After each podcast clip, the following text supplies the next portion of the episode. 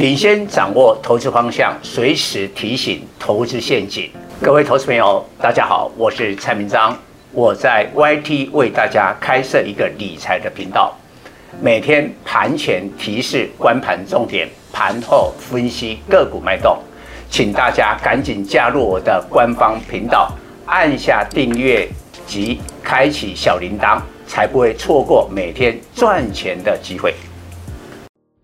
各位投资朋友，大家好，我是陈章。今天主题：通膨环境大赢家，四档传产前两月营收成长一百趴。俄罗斯、乌克兰 GDP 规模不大，中国广东、江苏两省的 GDP 规模都超过俄罗斯。但俄乌都是大宗商品的生产大国，两国合计占全球小麦出口三十趴，玉米、化肥、天然气出口二十趴，石油出口十一趴。另外，铝、镍、钢铁等金属重要供应链，因此俄乌战争以来，相关原物料价格飙涨，急速推升全球通膨。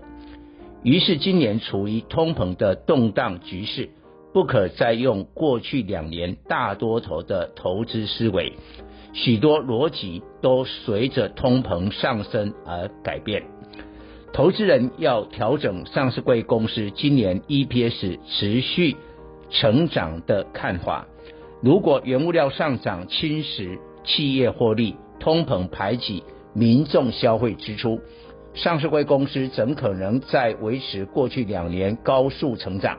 一旦成长减速，现在股价的估值就高估，最终使得股价走入修正。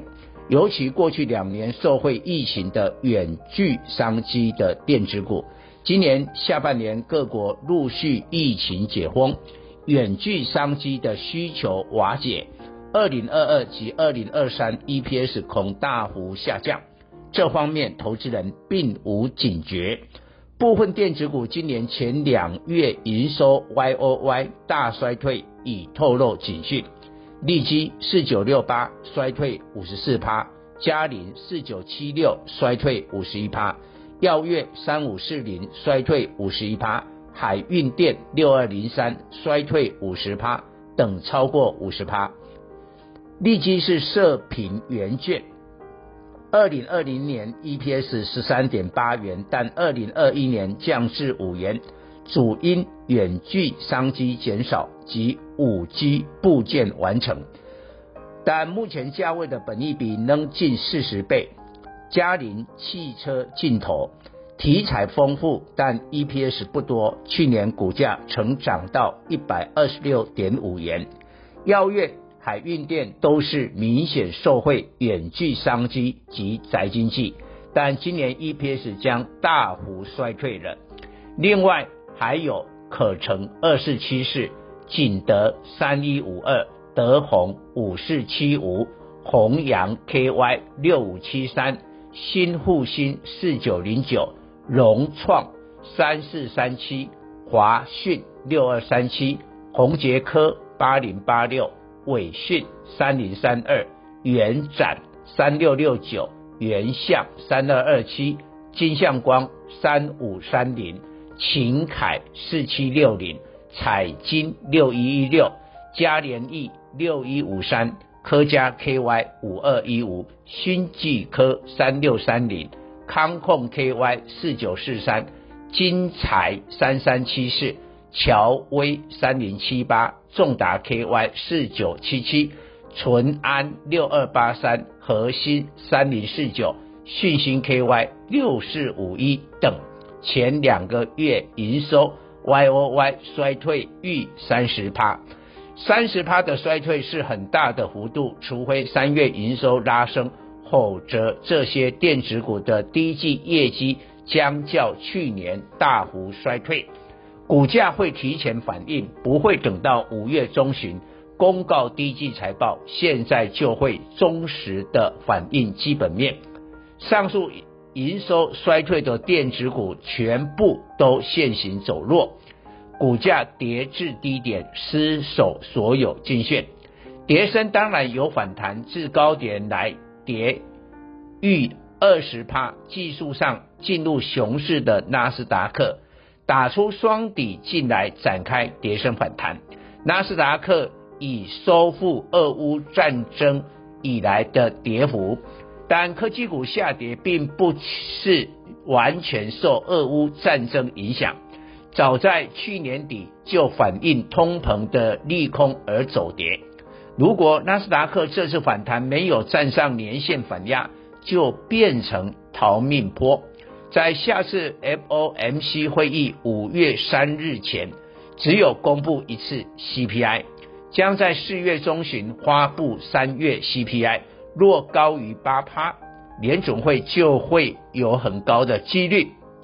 五月升息两码，并且实施每个月六百至七百亿美元的缩表，双重利空打击纳斯达克将再一波的修正。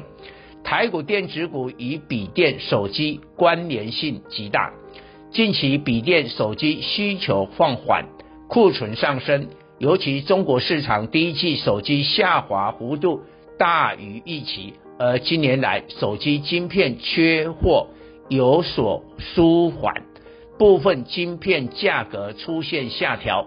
结论：今年手机市场将进一步竞争加大。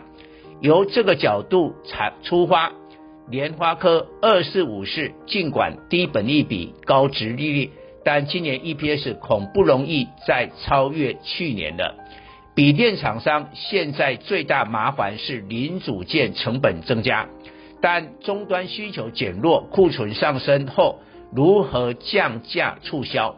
宏基二三五三、人保二三二四对今年 NB 展望不如过去两年的乐观，但股价低及殖利率高的原因，现行比联发科为强，通膨也使得传产的塑胶。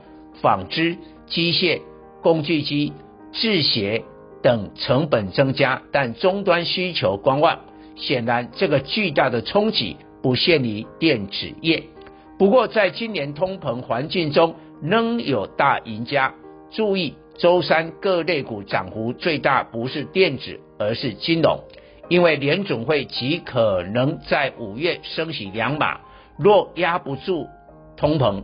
六月再升息两码，此时金融股最受惠。又金管会表示接轨 IFRS 十七前提下，同意寿险公司多发现金股息，对国泰金二八八二、富邦金二八八一是好消息。联总会很快升息两码，大宗商品成最大赢家。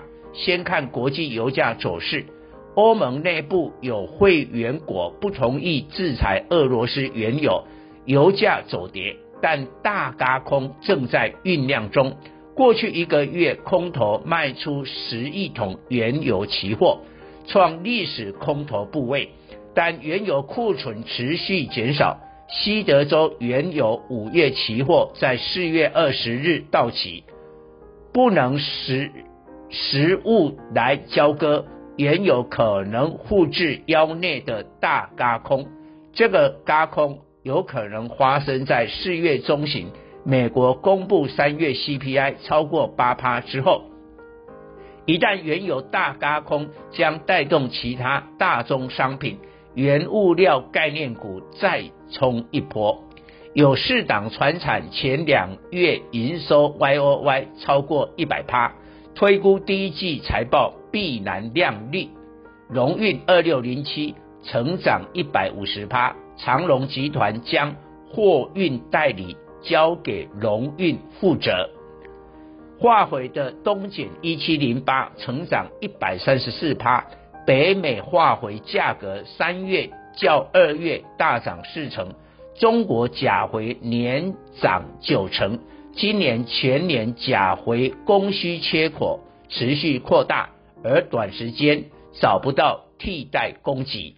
货柜轮万海二六一五成长一百一十八趴，现在不仅美西港口拥堵，因疫情控管中国港口也出现货柜轮排队加长现象，青岛港停留船舶七十二艘，是二月的两倍，因此货柜轮运价再跌有限，并且很快恢复上涨。